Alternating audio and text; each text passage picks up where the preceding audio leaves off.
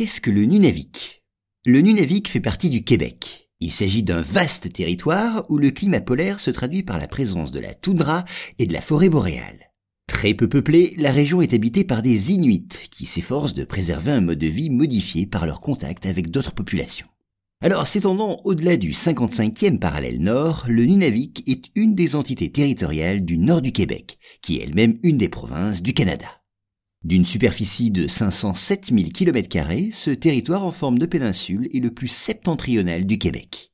La région est, vous vous en doutez, marquée par un climat très froid, qui se manifeste par des températures moyennes de moins 20 degrés en décembre et en janvier. Des conditions climatiques qui donc sont très rigoureuses et qui sont propices aux vastes étendues de la toundra, dont les lichens et les mousses bordent les conifères de la taïga.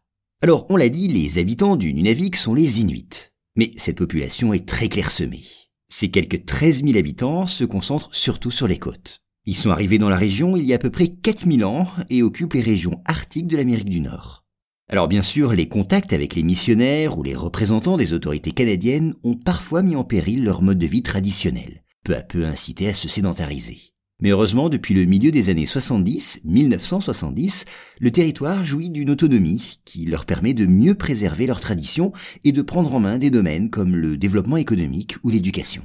Et bien sûr, immense et peu peuplé, le Nunavik est au surplus desservi par un réseau de voies de communication assez embryonnaire. Quant aux principales ressources économiques, elles proviennent du sous-sol. Une mine de nickel, située près du village de Saluit et divisée en plusieurs gisements, y est en effet exploitée et le minerai extrait est transporté par camion ou bateau jusqu'à une lointaine province du Canada.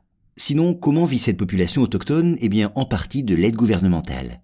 Sinon, les ressources de la pêche et de l'artisanat sont également valorisées.